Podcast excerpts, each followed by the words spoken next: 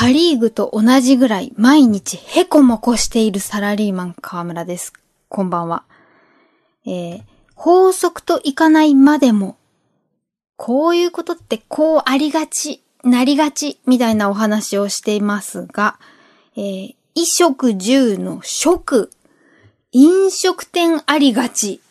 がいろいろありましてですね。まず、あの、答えが出ない謎なまんまっていうのが、これ一回昔話したことあるんですけれども、ランチに、のメニューに牛すじカレーを加えた居酒屋さん。あと、えー、地元の町の町名、町の名前ブレンド出すコーヒー屋さん。短命になりがち。あ、終わっちゃってる。っていう。なぜかはわからない。もう一つミステリーなのが、一駅に箇所は、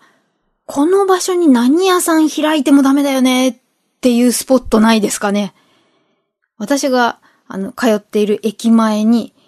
フランス料理屋さんだったところがあって、そこがいつの間にか、あの、沖縄料理屋さんになって、三振の音とかガチャンガチャンか、あの、するようになったと思ったら、また次、タイ料理屋さんになって、してこの間の日曜日見たらワインバーになってました。そういうふうにこう、何屋さん開いてもすぐ変わっちゃうっ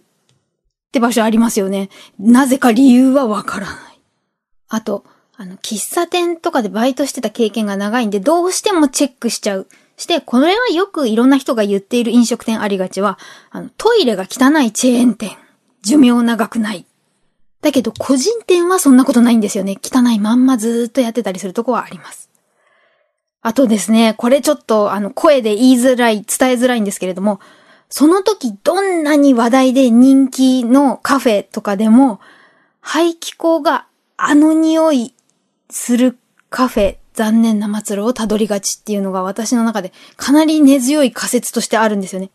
あの、この匂いっていうのは単なるその排泄物の匂いとかじゃなくて、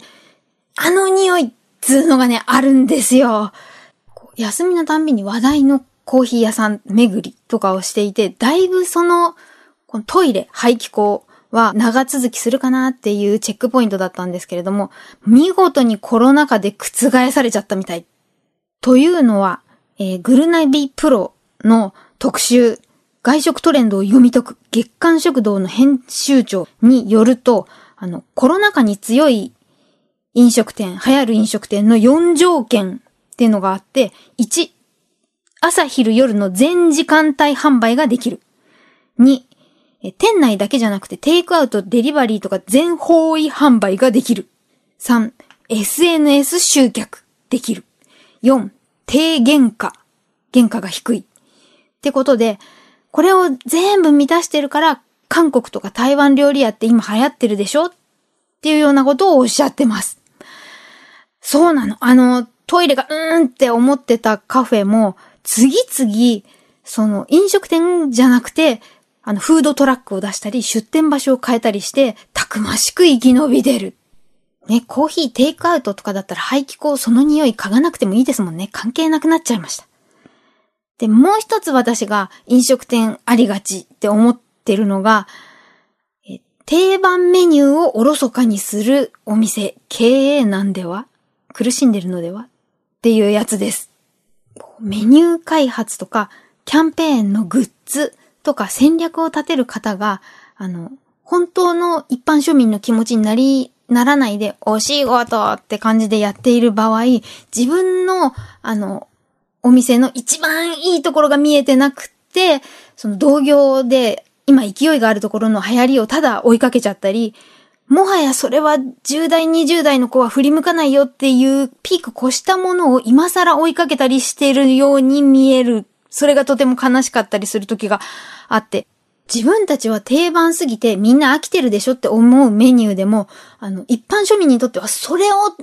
が食べたり飲んだりしたくて行くのにっていうね。あの、そう、こういう時にいつも思い出すのがドリフのコント。これは志村けんさんが2016年の週刊ポストのインタビューで言ってた。マンネリは俺にとっては悪い言葉じゃない。むしろ褒め言葉。ただ、自分が飽きないように出し惜しみしています。さっきの月刊食堂の編集長も、あの、コロナ禍において飲食店は何を売るか以上にどう売るかが大事っておっしゃっててですね、この私の定番メニューこそおろそかにしちゃダメなのではっていうありがちが確かなことかもしれないってちょっとにやりとしたのが、神戸新聞ネクストの記事。東京商工リサーチの調べによると、去年の喫茶店の休廃業と倒産を合わせた数は過去最高。で、えー、ドトールコーヒーなどを運営するホールディングスとか、株式会社サンマルクホールディングス、株式会社銀ザルノワール